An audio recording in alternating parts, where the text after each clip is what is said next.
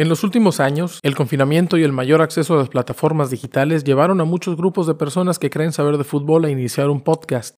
Desafortunadamente, la mayoría terminó emitiendo opiniones estúpidas y totalmente ignorantes. Nosotros somos uno de esos grupos.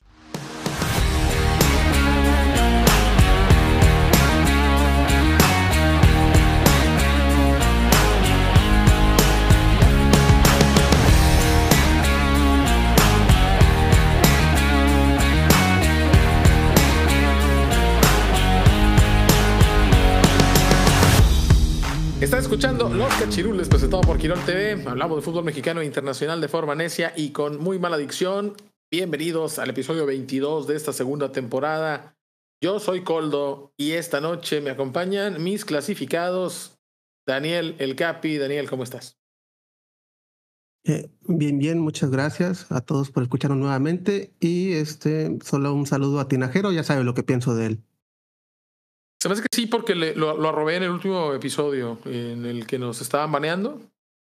Eh, pero todavía tenemos que eh, mandarle algunos mensajes a Eva Longoria y a Mesudo Sil porque esperábamos algo de ellos y no sucedió. No, el centenario para la basura. Tremenda situación. Ya estamos platicando de, de, de esta, pues de este mal torneo del Necaxa. Eh, saludamos a Oscar. Oscar, ¿cómo estás? ¿Qué tal, Raza? Buenas noches. Que andamos dando lata. Y también un pésimo torneo para los rojinegros, este, que no levantaron con la, con la venta de todos los mejores jugadores. Se, se fueron, se fue la, la, dupla Juju y se fue Big Hands Coca y se fue el Malayo también al final. El, el famoso Malayo. El tricampeón de Malasia. Se le, ya se, se le hizo el, se va el portero también ya, ¿no? Eh, hay rumores sí. de que Camilo Vargas será refuerzo de Cruz Azul, es, pero pues uh -huh. ya ahora resulta que a todos los jugadores los están ligando a Cruz Azul. Cruz Azul no va a tener ni técnico ni director deportivo. Y ve tú a saber si siquiera la cementera va a tener un equipo de fútbol para cómo están las cosas. No nos está acompañando el buitre, que esperamos se pueda incorporar en el transcurso de los próximos minutos. Le, le salió una, una emergencia eh, eh, y se, se, le puso dura la, la situación y pues no nos va pues a nos acompañar desde el inicio y Abraham de nueva cuenta no está entre nosotros porque está tratando de reavivar el fuego de la antigua Yugoslavia. Así que bueno, nos vamos a, a estar entre nosotros tres platicando sobre la Liga MX que llegó a su final de, de la fase regular de esta apertura 2023. Vamos a revisar lo que nos deja hasta el momento este torneo, que no ha sido particularmente un buen torneo, y que bueno, está por entrar ya a su fase de reclasificación, de play-in o de repechage, como usted le quiera decir a esta, a esta ranfla, para definir a los ocho candidatos al título. Y, bueno, eh, queremos hacer una especie de, tier, pero más o menos quisiera platicar de ustedes. Bueno, el, el, líder general del torneo es el América, que hizo 40 puntos. Al final tuvo la posibilidad de romper el récord de puntos y se le volvió a escapar en la última jornada, así como en torneos anteriores. Monterrey es el sublíder a siete puntos de distancia. Necaxa termina en último lugar general. Atlas es el penúltimo. Y eh, Harold Preciado se, se erige como campeón goleador con 11 goles, más o menos la cifra que pues vienen manejando los campeones goleadores en México ya hace por ahí de 10 años. Es raro el que de repente llega a 15 o el que de repente hace 14, 16, pero en realidad 10, 11 goles. Y eso también tal vez es un indicador de, del nivel de, de la liga. Con estos datos, eh, a punto de platicar también sobre lo, la mejor defensa, la mejor ofensiva y, y, demás. En términos generales, ¿cuál es su impresión de este torneo en cuanto a calidad, a espectáculo, a interés generado? Sobre todo ahora que venimos de una herida grande a nivel selección, Capi. ¿Qué te deja hasta ahora esta apertura 2023 que terminó la fase regular? Sí, eh, a mí en lo personal me deja decepcionado. O sea, realmente el que no exista el descenso arruina los partidos de los equipos de abajo. O sea, no, no le veo realmente. O sea, a nadie le interesa ver un, un Necaxa Atlas, por ejemplo, ¿no? O sea, que quedaron 17 y 18. Yo lo vi porque le voy a Necaxa. Digo, no sé si Pino lo vio en su momento, que fue el partido de la última jornada. Realmente, incluso viendo el partido era lamentable lo que jugaban. O sea, creo que el Atlas le impulsaron incluso a dos y Necaxa no pudo hacer nada ni con dos menos del Atlas. Entonces sí es interesante cómo esto del no descenso está afectando tanto al fútbol mexicano que ya es muy claro. Antes veíamos cómo los equipos chicos, por así decirlo, le podían competir a un grande porque de cierta manera buscaban mantener la categoría y se reforzaban y se esforzaban por sumar puntos para no descender. Y ya la realidad es de que actualmente, en su momento mencionamos desde el inicio de temporada a mitad de temporada, ¿quiénes son los favoritos? América, Tigres, Monterrey. Realmente solamente nos falló el orden de Tigres Monterrey, pero son los tres primeros, los tres que más invirtieron en los equipos. Y creo que por ahí este, pues Chivas también es de las plantillas más caras, entonces se está viendo que realmente los que más invierten en sus equipos son los que pelean por el título y lamentablemente pues el resto, que son más de nueve equipos, creo yo que simplemente están flotando en la Liga MX, no aportan nada, el número de extranjeros no ayuda, en lo personal para mí es este decepcionante porque a pesar de pues de lo que pasó en el mundial que uno esperaba cambios realmente significativos en nuestro fútbol y lamentablemente creo que en lugar de mejorar estamos empeorando y solamente nos mintieron como que sí este ya la Copa América y sí próximamente Libertadores y sí este metemos a tal director ahora que va a estar supervisando ese cabrón solamente apareció como una semana dijo que sí iba a hacer cambios no sé qué no le he visto nuevamente en mi pinche vida ese cabrón. La bomba Rodríguez. la bomba Rodríguez, no sé ni qué está haciendo ese cabrón. Si me escucha, nada. que chingue su madre. Que chingue su madre porque no está haciendo nada. O sea, al final del día es, es asqueroso lo que hacen con el fútbol mexicano. ¿Y cómo es posible que un país con tantos mexicanos para elegir estén sacando un proyecto como que ahora sí este, hay que buscar extranjeros y naturalizarlos? O sea, entiendo que los naturalizados nos puedan ayudar, pero entre tanto mexicano no podemos conseguir una selección buena. O sea, es, no, absurdo para mí. Entiendo. Eh, yo difiero contigo en que me decepciona porque yo no esperaba nada de este torneo. Y no, no, me decepciona porque no tenía expectativas. Pero fíjate que lo, que dices me, me, llama la atención y le quisiera preguntar a, Oscar.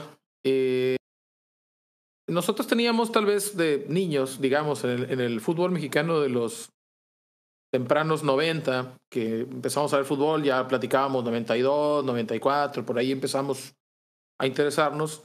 Tenía yo esta impresión, Oscar, de que de repente Tecos, Puebla, León, que en aquel entonces, antes de Slim, del Grupo Pachuca, no era un equipo que invirtiera mucho, que de repente equipos chicos o equipos de poca inversión el Veracruz de Herrerías, ¿no? El Jaguares de, de Farmacias del Ahorro, de Leonardo García, creo que se llama. De repente parecía que cualquier equipo le podía ganar a cualquiera, ¿no? Y, y como dice el Capi, ya tiene, pues ya varios años, que se está convirtiendo en una liga como las ligas europeas en el, en el mal sentido, en donde ya los, hay una división de, crema y nata, ¿no? Hay un, hay un equipo, hay un grupo arriba de los que le meten dinero y pueden realmente quedar campeones. Y hay un grupo de los de abajo que no le meten dinero y ni de pedo van a quedar campeones. Y esos no importan porque antes era acá el interés por quién queda campeón y el interés por, pues, por quién se va al infierno. Ya la liga mexicana se está convirtiendo en una liga, o sea, obteniendo lo, lo, lo peor de las ligas europeas, que es la hueva de saber que van a ganar uno u otro? ¿O, qué te deja a ti este torneo o esta etapa del fútbol mexicano, Oscar?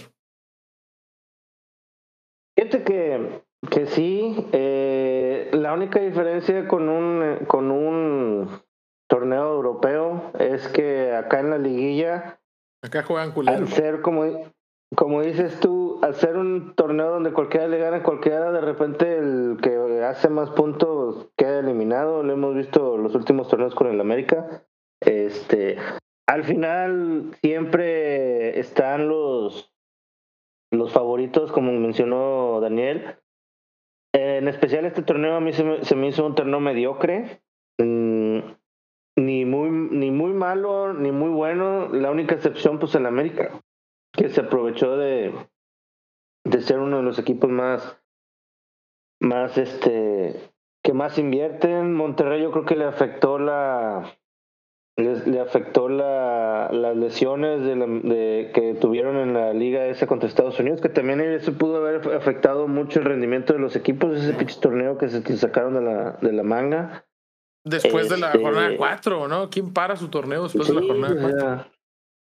Ahí, por ejemplo, Chivas se vino para abajo. No sé si hubieran alcanzado a seguir con el ritmo que traían. Monterrey se lesionó y nunca levantó. Apenas está como que apenas está carburando ya cuando va a terminar. A lo mejor eso le hace bien a, a Monterrey, ¿no? Porque pues ahorita ya está jugando un poco bien, pero pues viene un parón como de 20 días entre fecha FIFA y este y el play-in a los equipos que entraron directo van a estar parados un chingo de rato. Este, quién sabe cómo les vaya a beneficiar a algunos o afectar. Y para mí, ha sido un torneo mediocre y con un favorito sobre todos que es el América. A pesar de que nos duela o lo que sentamos, el América pues es el claro favorito para quedar campeón. Sí, así parece. Primero que nada, este, me da mucho gusto que hayas sobrevivido a este comentario, porque sentí que te ibas a, que te ibas a morir en cualquier momento. Es que bueno que escuché este episodio, fue el último de Oscar, desafortunadamente pereció intentando hacer su comentario de apertura. Falleció la redonda. Y sí, el América parece, pues otra vez, parece muy claro favorito. Los americanistas ya de repente, no sé si lo notas, pero ya no andan tan hocicones como andaban antes, ¿no? No, se quedaron, este, ya tienen la mala experiencia de, las, de los torneos pasados donde siempre quedan favoritos y favoritos y terminan este valiendo madre. Ok, entonces, eh, sí, bueno, decía, los americanistas ya no andan tan los icones a pesar de, de casi hacer el récord de puntos, porque en torneos pasados han estado pues muy emocionados y en caballo de hacienda de, ah, bueno, somos los mejores esto, y para afuera en semifinales, y bien dicen, ¿verdad? más dura será la caída entre más alto esté.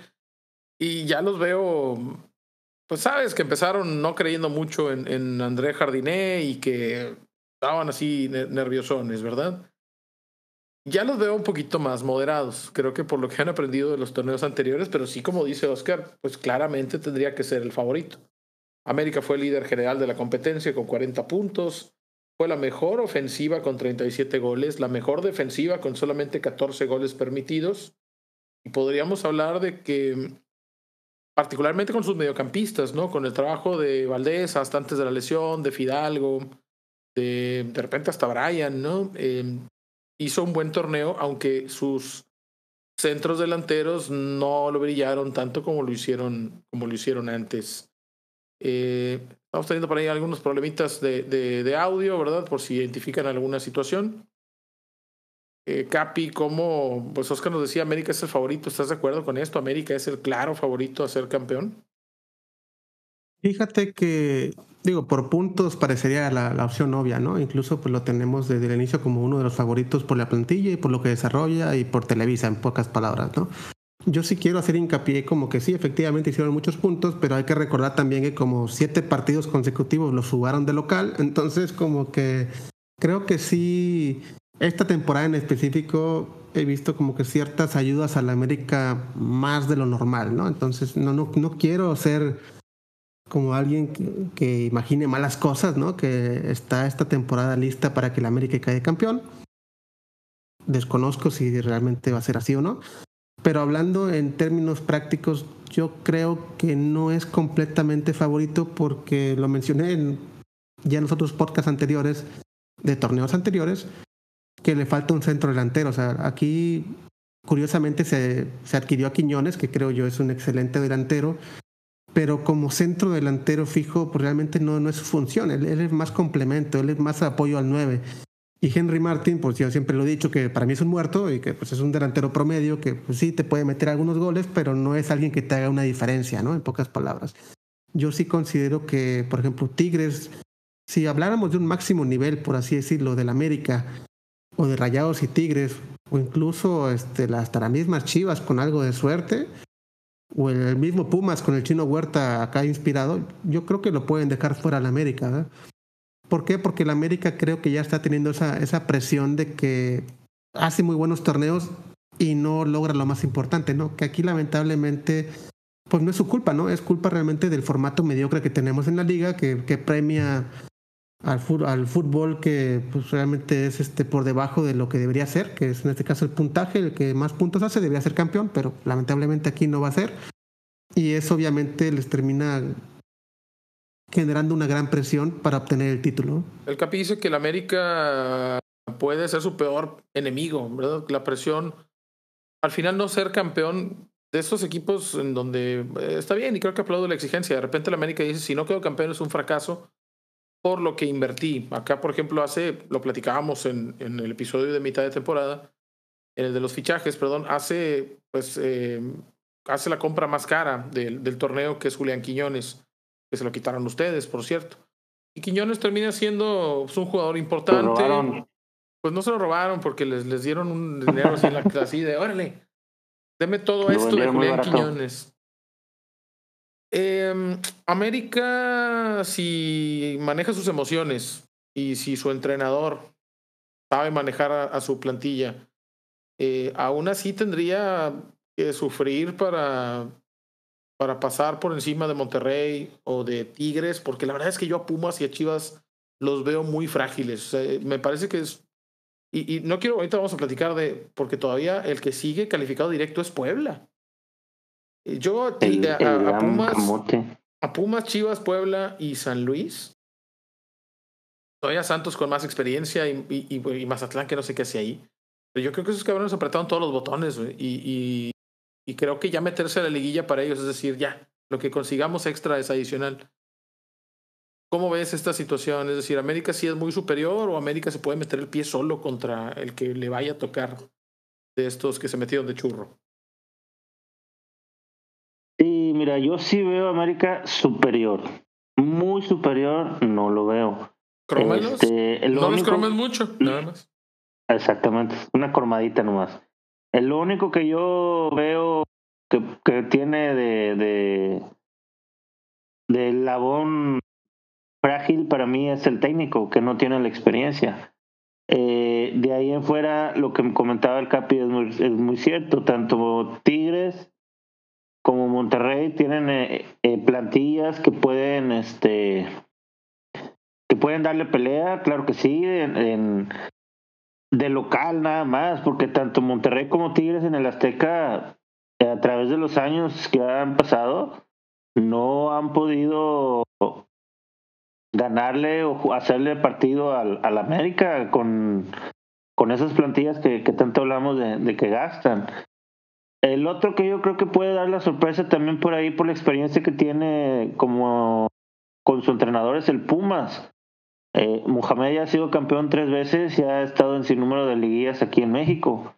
Entonces, el, eh, Pumas tiene buen equipo, no de las plantillas este, más, pues no caras, sino de que tiene buenos jugadores a secas y bien conjuntados y jugando bien con el mejor jugador mexicano que creo yo en el momento que es el Chino Huerta, pues pueden darle una buena, una buena pelea al América o a cualquiera de los otros dos. Oye, Capi, ¿cómo se metió Pumas aquí? ¿Cómo pasó Pumas del torneo pasado de, de los brasileños, que ya ni me acuerdo cómo se llamaban, ¿no? Este, ¿cómo, ¿Cómo llega el Pumas este que daba pena a ser cuarto lugar general? Es decir, el torneo es tan malo, Pumas mejoró tanto, Mohamed es tan bueno, depende realmente tanto de, de, de Huerta. Eh, ¿Cómo un Pumas que el torneo pasado no recuerdo en qué lugar quedó, pero ¿cómo mejoró tanto de un torneo a otro? Es decir, ¿es por jugadores, es por técnico, es de suerte o es porque los demás están para el perro? ¿Qué, qué, qué, qué piensas de esto? Fíjate que, bueno, muchos no lo mencionan, pero para mí sí influye mucho el que sea un medio torneo. Digo, muchos realmente lo ignoramos, pero la realidad es de que no es un, una visita y jugar de local contra el mismo equipo. Realmente depende cómo te toca el calendario. Entonces, no he analizado realmente el calendario de Pumas como para decirte, oye, la temporada pasada le tocaron partidos de visita muy complicados y los de locales muy fácil o viceversa. Entonces yo creo que influye mucho el, que sea medio torneo realmente, porque la realidad es que está partido y, pues, se juega liguilla al final. Entonces habría que ver realmente ese acomodo de partidos cómo le tocó jugar a Pumas con los equipos importantes y, contra los flanes quienes le tocó también jugar en esta temporada en específico. ¿no? Sí, ah, de lo que comentaba Daniel de, de la de la, a la América creo que le tocaron como 10 partidos de local, ¿no? Por, por varias razones. Principalmente por la cuestión de, de, la remodelación de la Azteca. El próximo torneo va a jugar de, de visitante, en teoría, muchos. Los y los de local sabemos que no los jugarán en el Azteca, los va a jugar en el estadio Azul Grana. No Azul, Azul Grana. No Ciudad de los Deportes, Azul Grana. Es el antiguo del Cruz Azul, ¿no? Donde jugaba antes. Y donde antes jugaba el Atlante ya. ¿No lo, no lo demolieron esa madre? Este, no, fíjate, qué curioso. Al Cruz Azul le dijeron que, oye, compi, ya nos puedes jugar aquí porque lo vamos a demoler. Y después llegó al Atlante y le dijeron, oye, espérate, no lo iban a demoler. No. Es que aquí no pueden jugar equipos de fútbol, pero está jugando el Atlante. Ah, por ahora nos dijimos equipos y el Atlante es un equipo nada más. Le, aplicaron la de los, la de los Simpsons. Comentario gracioso, ese estadio no lo certificaron para jugar en primera división y ahora Cruz Azul América van a jugar ahí en primera división. ¿Coincidencia o destino? Siempre hay una excepción a la regla cuando se trata del jefe. Pues no que no se podía en ese estadio jugar primera división. Bueno, no importa eso. Pues sí. Fíjate, revisando el calendario de Pumas. Pumas recibió a Chivas y ganó. Luego goleó al Atlas también en el CU. Visitó a León y empató. Visitó a Necaxa y perdió 1-0. Eh, recibió a, Monterrey y perdió de local. Luego goleó de visita al Cruz Azul, goleó de local a Querétaro, fue a la Azteca contra América y perdió. Ganó en Puebla, le ganó a San Luis en casa, perdió contra Santos de visita, le ganó a Tigres en casa y luego ese es el resultado más absurdo para un equipo que es cuarto lugar general. Juárez lo destrozó 4-1 allá en la frontera. Y después de allá ya no volvió a perder. Empató con Toluca 1, empató con Pachuca 1, con dos equipos eliminados. Eh, lo goleó un eliminado, no le pudo ganar otros dos. Empató con el Mazaflán 0-0 en, de local y luego terminó ganando en, en, Tijuana. Es decir, si le quieres buscar una tendencia, Pumas no tiene ninguna. El mismo Juárez que le ganó al América, ¿no? Es Pumas, es, el pinche niño que llega a la farmacia, le mete una moneda y agarra a, a Ken apachurra todos los botones y le da vueltas hacia la palanca y te madrea. Es, es em, yo creo que sí tiene buen técnico, pero no tiene, no sé si el plantel le va a dar para hacer algo más que meterse ahí. Fíjate que yo, lo considero, bueno, Mohamed lo considero un gran técnico. De hecho, cuando Cruz Azul buscaba técnico en su momento, yo propuse a Mohamed y al Tuca en su momento. Llegó el Tuca, no funcionó, lamentablemente, pero Mohamed para mí siempre ha sido un gran técnico que le gusta mucho el orden táctico y sobre todo, él, da esa, esa libertad al, al, genio o a la figura, ¿no? Para que juegue libre en el campo, por así decirlo. Entonces, el chino Huerta pues, ha, sido favorecido.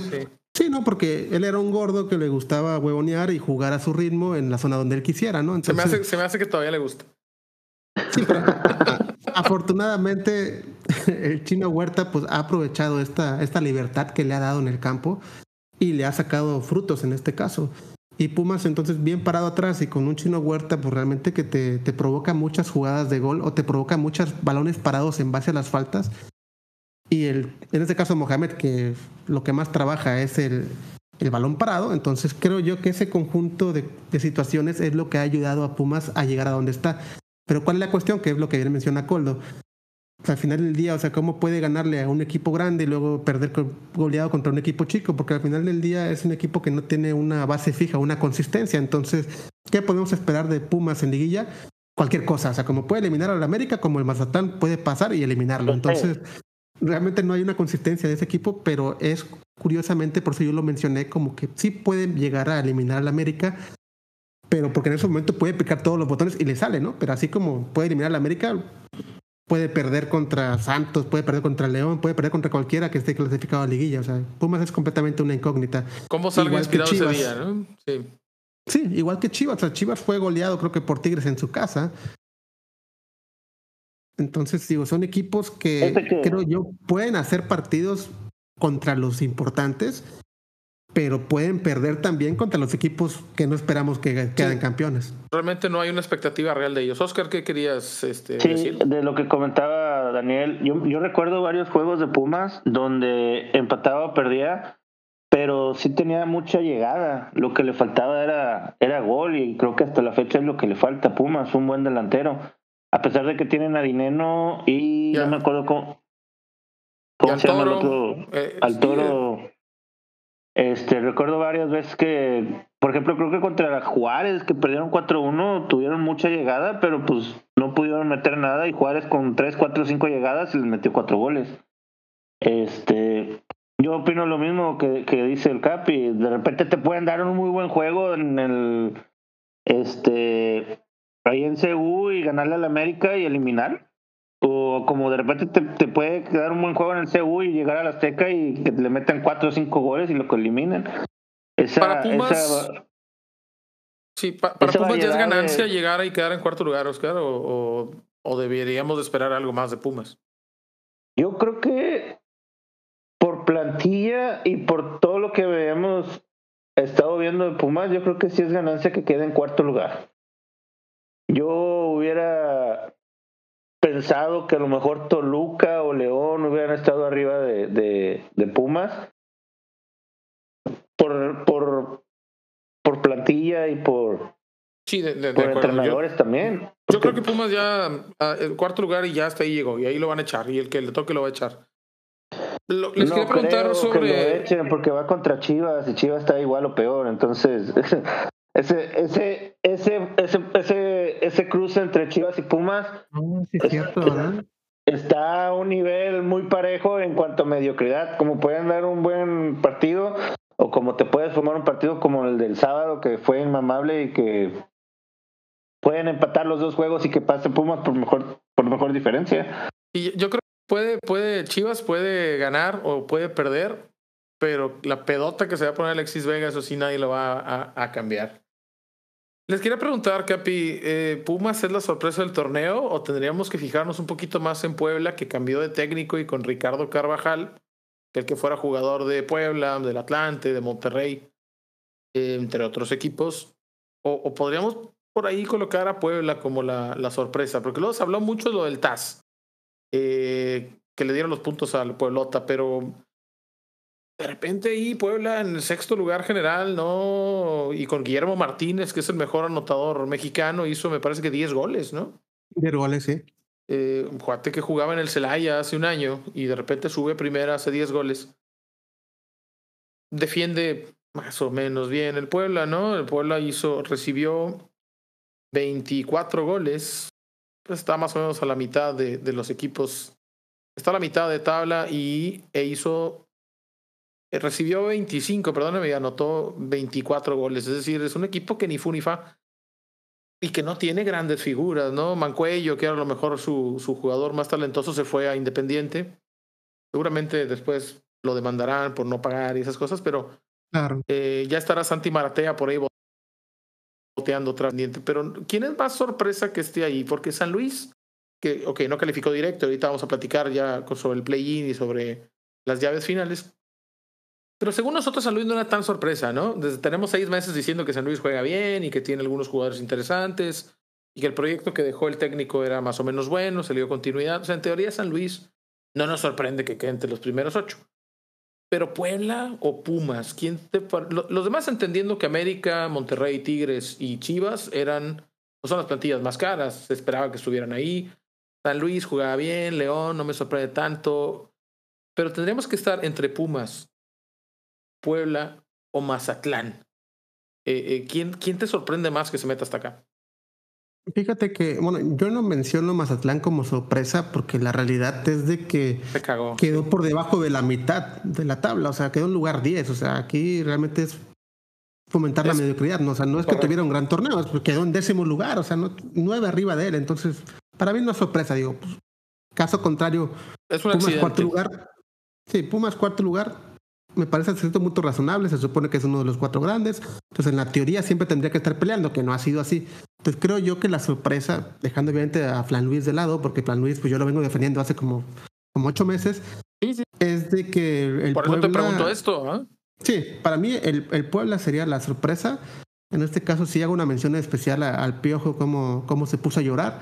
Hay que considerar que Tijuana, si existiera el descenso, hubiera descendido.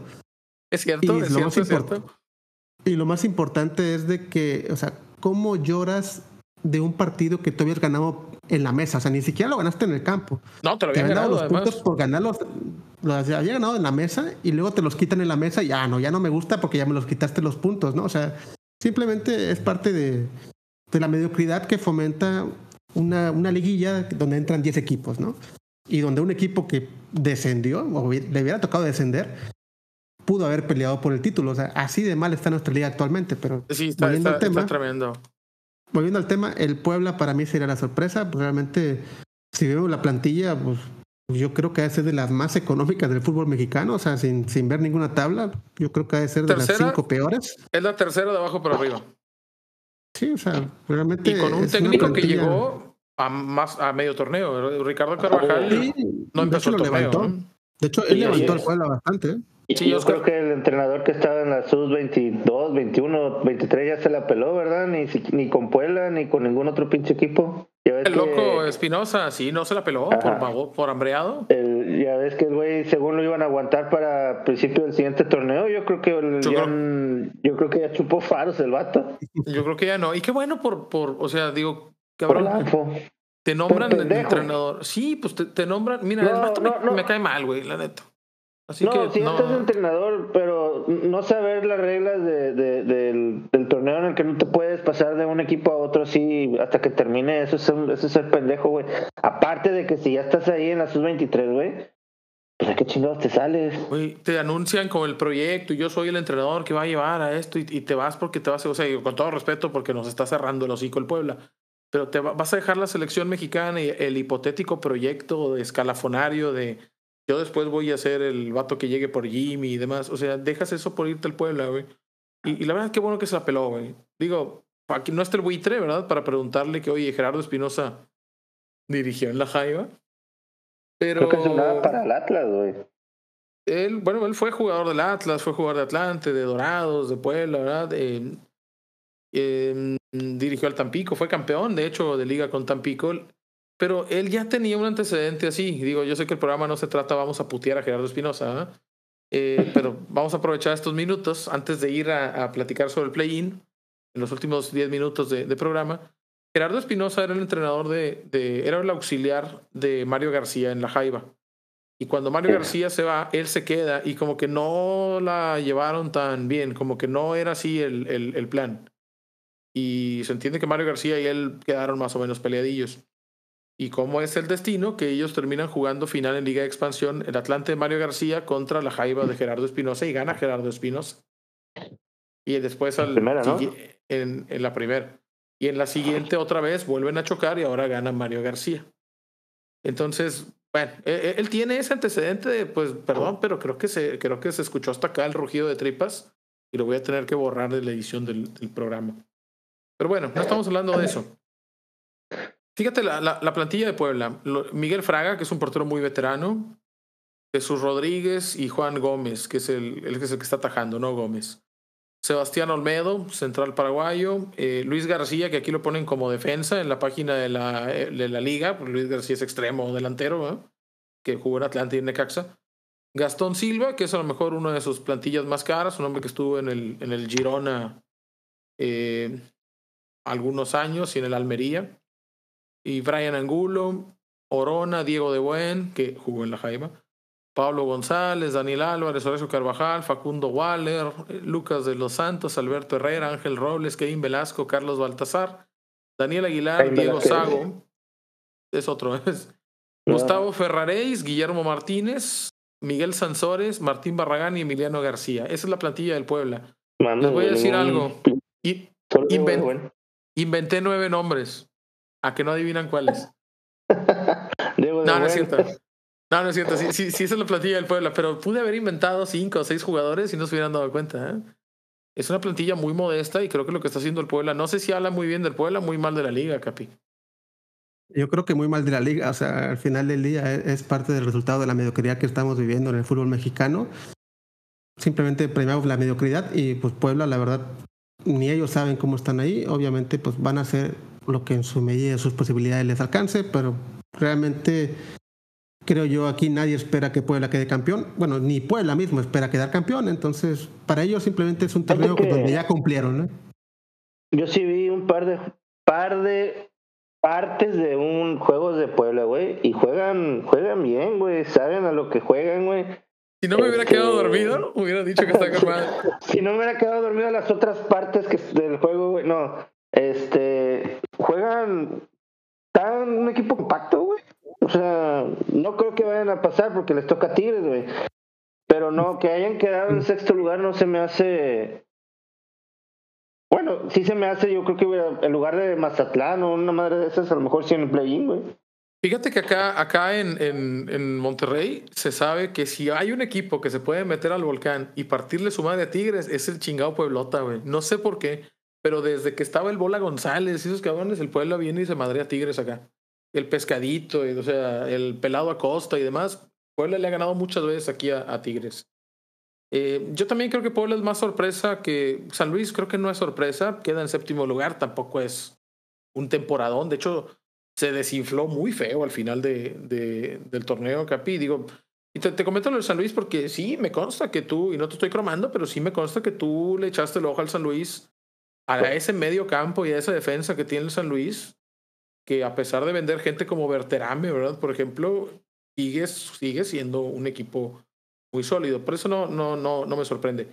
Eh, pero volviendo al San Luis, bueno, quisiera hablar en estos minutos que nos quedan del programa sobre sus pronósticos para el play-in.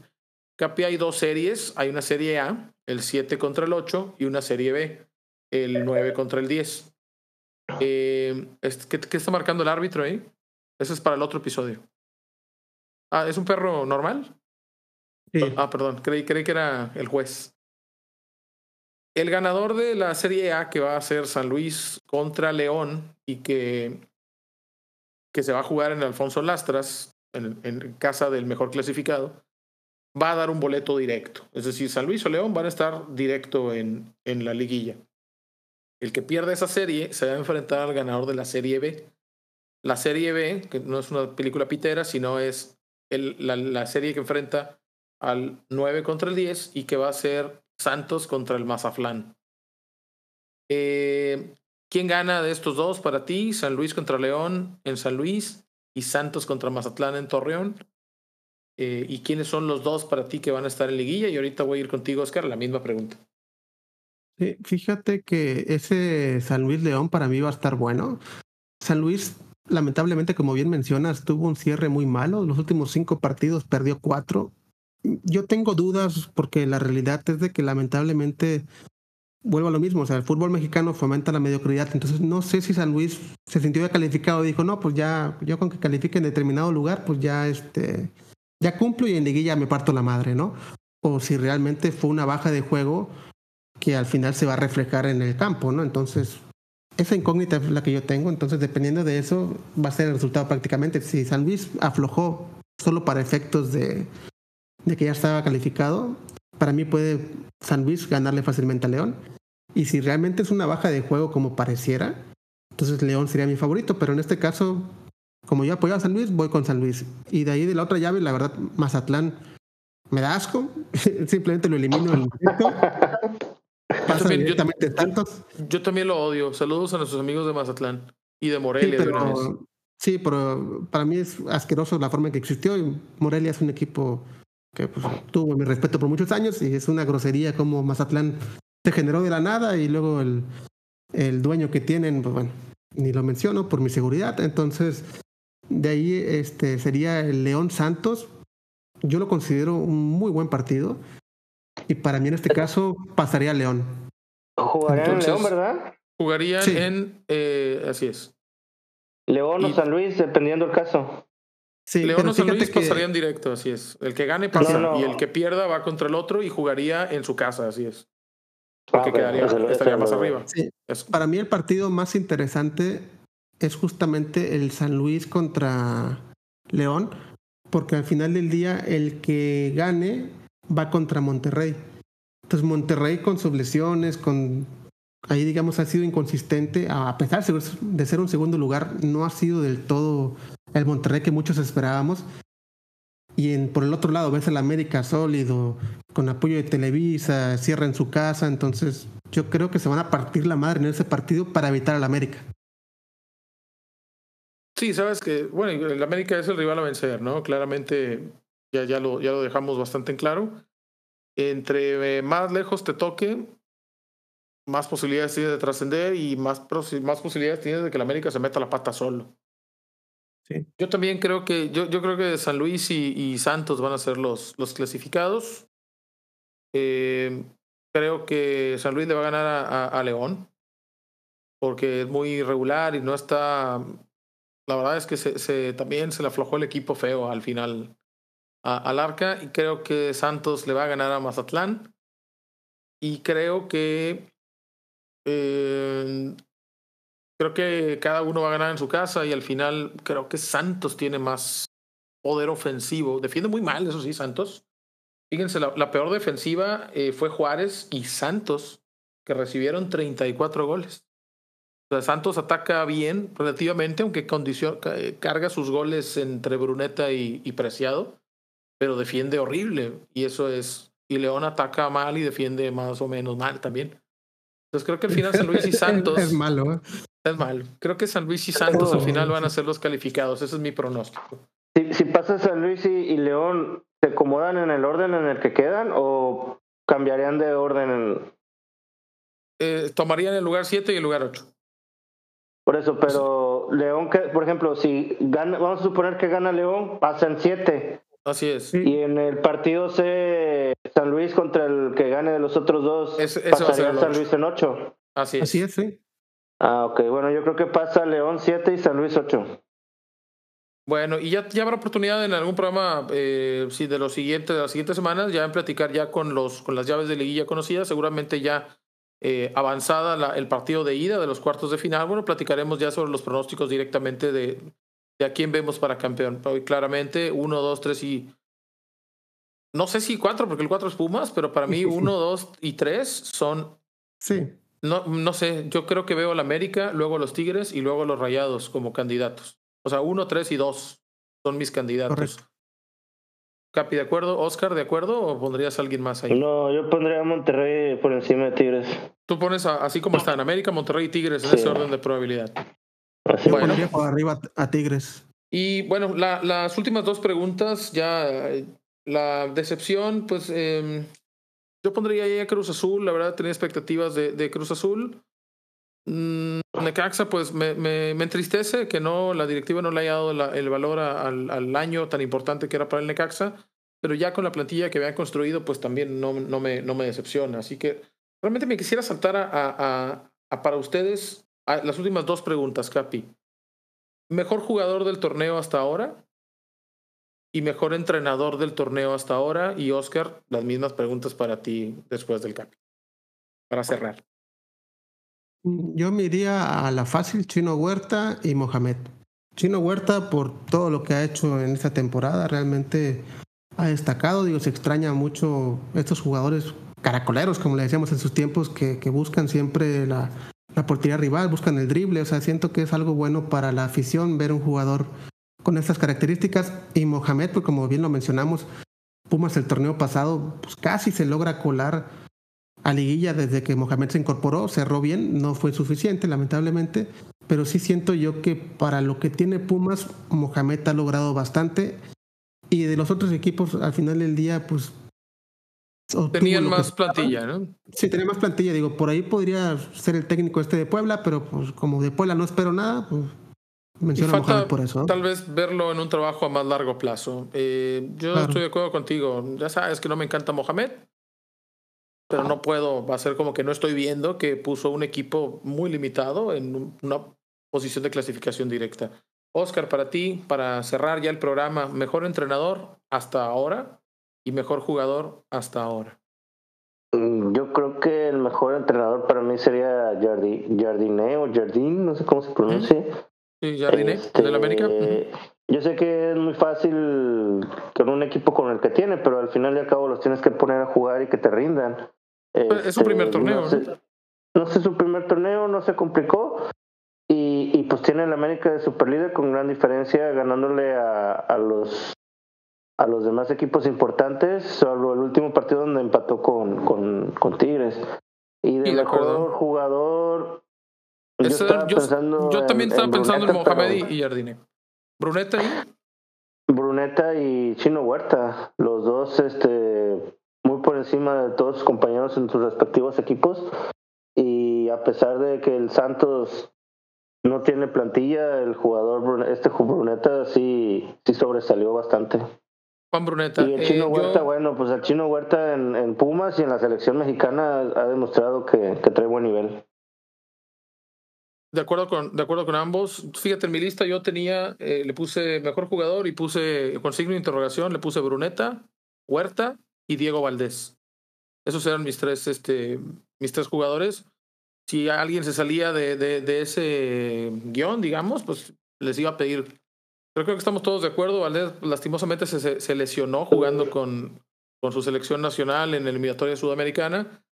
Eh, tuvimos varios lesionados, ¿verdad? Mauro Manotas, y dicho con todo respeto, pues tal vez no era una pérdida tan, tan grave porque no estaba haciendo un torneo particularmente destacado, pero lo de Diego Valdés eh, es malo, por supuesto, que se lesione un jugador, pero vaya para fines de la liga. Me, me vi bien ojete, ¿ah? Pero pues vale madre, pues. Fuerza manotas, hashtag fuerza manotas, pero eh, para fines del espectáculo y de la liga, pues sí, lastimosamente Diego Valdés se lesionó en un momento importante. El América tiene con quién sustituirlo, tal vez no, no a ese nivel. Pero bueno, estamos de acuerdo, creo que en la mayoría de, de, los temas es un torneo que, pues sí, Capi, pues pasó lo que sabíamos que iba a pasar. Pocas sorpresas, me da gusto por el Puebla, lamento mucho las malas gestiones de Necaxa, de Atlas, de, de Cruz Azul. Juárez me decepcionó mucho, no sé si se acuerdan que yo les decía que Juárez había fichado bien y, y que tenía buenos jugadores. Sí, de Toluca no sé qué les pasó. Eh, Cholos, hizo, Cholos hizo lo que yo esperaba que hicieran, que es desfalcarse a sí mismos y valer madre. De Querétaro, pues lastimosamente tampoco espero nada. Honestamente espero que alguno de esos equipos se vaya y suban a Atlanta, es lo que espero. Eso es lo que espero. Y sí me decepciona también Pachuca, creo que Pachuca tenía para más y, y este... Pero vemos, son cuestiones directivas, ¿no? O sea, Necaxa, Atlas, Cruz Azul, Querétaro, Tijuana, Pachuca y el Mazatlán que se metió de accidente, pues la verdad es que no se esperaba nada de ellos y aún así lograron decepcionarme.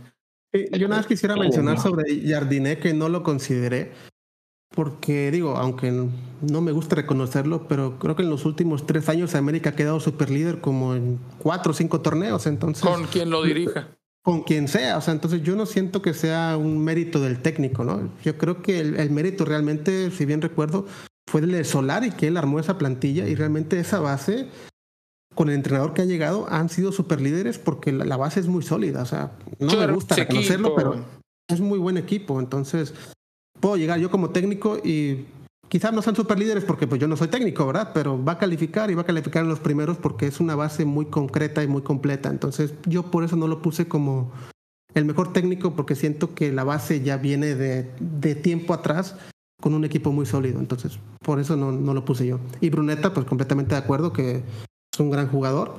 Ahora sí que no ha destacado más por, por Santos y pues Diego Valdés al inicio del torneo, a ustedes les cuento, yo, yo le daba sus mamazos porque Diego Valdés estaba intratable, pero lamentablemente se, lesionó, creo que con selección en este caso.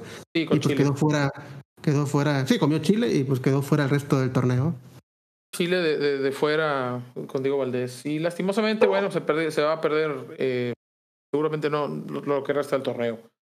Bueno, pues con eso cerramos el programa. Estamos de acuerdo en, en la mayoría de los temas. Un torneo que nos deja hasta el momento poco si algo tiene la liguilla y que pues hay que reconocer que su parte emocionante es al menos que los equipos en, en, eliminatoria directa y cuando van perdiendo, pues nos muestran de lo que eran capaces y que si hubieran querido nos hubieran podido enseñar durante las jornadas regulares. Estamos llegando así al final, es todo el tiempo que tenemos para este episodio, el vigésimo segundo de la segunda temporada. Les agradecemos su compañía y que nos ayuden a llegar a más gente necia como nosotros compartiendo este episodio en sus redes sociales.